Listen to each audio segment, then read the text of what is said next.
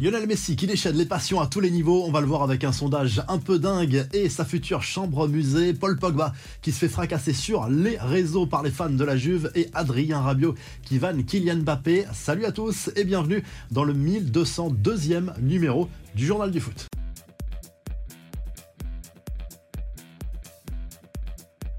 Christophe Galtier éteint l'incendie. D'après l'entraîneur du PSG, la finale France-Argentine n'aura aucune conséquence sur la relation entre Lionel Messi et Kylian Mbappé. Pour le coach parisien, les provocations de certains joueurs argentins, on pense notamment au gardien Emiliano Martinez, n'ont rien à voir avec Lionel Messi qui s'est détaché de tout cela. Kylian Mbappé ne ferait d'ailleurs aucun amalgame là-dessus. Toujours selon l'entraîneur du PSG qui a également parlé de Neymar et d'après lui, le mondial Qatar et cette élimination en quart de finale face à la Croatie est désormais digérée pour Neymar qui a de nouvelles ambitions avec le PSG et qui veut aller chercher la Ligue des Champions avec le club parisien en fin de saison. Sa blessure à la cheville est également digérée toujours selon Christophe Galtier. D'ailleurs, la Ligue 1 reprend ce mercredi soir avec une affiche entre le Paris Saint-Germain et Strasbourg, notamment au Parc des Princes. Lyon joue du côté de Brest. Marseille jouera jeudi soir face à Toulouse au stade Vélodrome dans un stade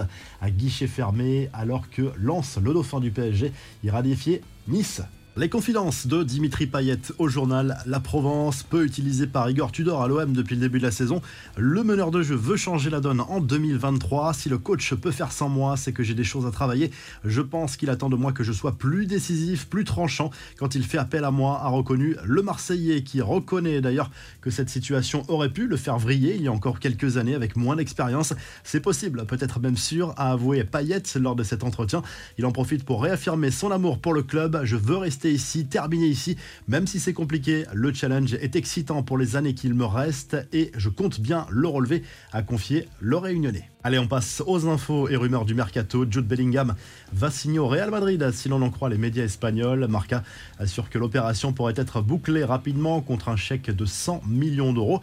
Mais sauf surprise, l'international anglais va finir la saison avec Dortmund. Le Real qui prépare aussi l'avenir et qui semble en passe de convaincre Cristiano Ronaldo Junior de revenir avec les équipes de jeunes du club merengue après une aventure à Manchester United où il avait bien sûr suivi son père.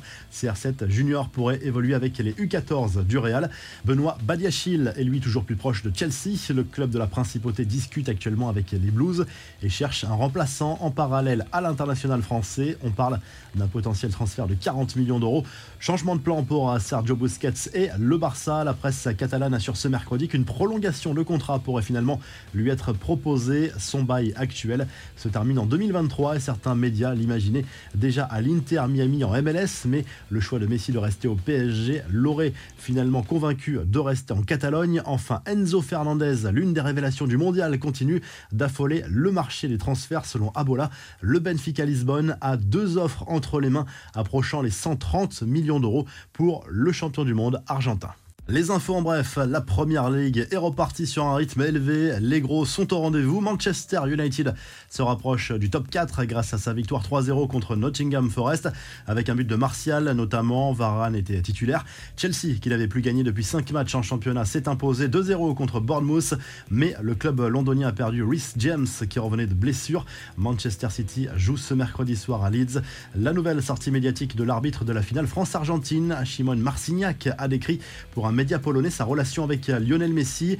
Jusqu'à la Coupe du Monde 2018, je qualifiais nos relations de rudes. J'aime laisser les joueurs jouer, je n'arrête pas le jeu quand ce n'est pas nécessaire. Je ne pense pas que ça lui aille très bien, à raconter l'arbitre polonais avant d'expliquer que sa relation s'est finalement apaisée et que cette finale va forcément laisser un grand souvenir à Messi. La star de l'Albi Céleste, dont la chambre pendant la compétition va devenir un musée, la Qatar Université de Doha, où résidait l'équipe d'Argentine durant ce mondial, a flairé le bon coup. La chambre du septuple Ballon d'Or va être conservée en l'état afin de permettre aux fans de la visiter. Autre info concernant Messi qui prouve son immense popularité dans son pays. Dans un sondage, 44% des votants ont déclaré être prêts à voter pour la star du PSG s'il se présentait à la prochaine présidentielle. Le chiffre est assez fou. Paul Pogba, lui, s'est fait recadrer par les fans de la Juve en cause d'une publication du joueur sur les réseaux sociaux où l'on aperçoit l'international français en vacances à la montagne. De nombreux supporters supporters de la vieille dame n'ont pas hésité à s'en prendre au milieu de terrain qui n'a pas encore joué, on le rappelle, en match officiel cette saison avec la Juve. Certains lui reprochent de voler son salaire XXL, d'autres craignent une nouvelle blessure. Kylian Mbappé agace Adrien Rabiot, la raison, sa façon de parler en interview. Quand on est ensemble, il parle normalement, mais quand on regarde l'interview, il change. Je ne sais pas pourquoi. Sa voix, elle change, c'est énervant et stressant. Je pense que tout le monde l'a remarqué, a confié avec humour le joueur de la Juve lors d'une interview aux médias carrés. Enfin, la réponse de la compagne de Keylor Navas à ceux qui ont critiqué le gardien parisien suite à la publication d'une photo où l'on voyait ce dernier à l'entraînement avec un visage assez rond, laissant penser à un sérieux laisser-aller pendant les fêtes. Visiblement, il est tout de même très affûté, comme le montre le cliché publié par sa femme.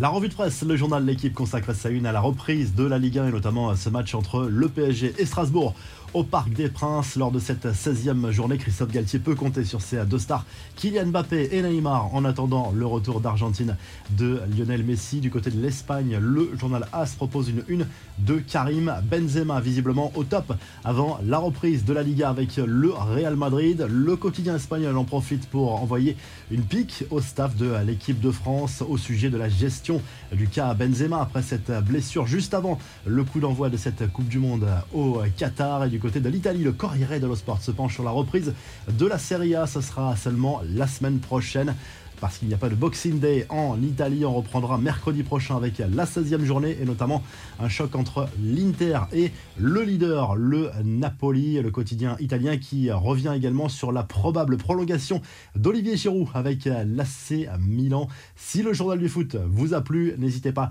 à liker, à vous abonner pour nous retrouver très vite pour un nouveau journal du foot.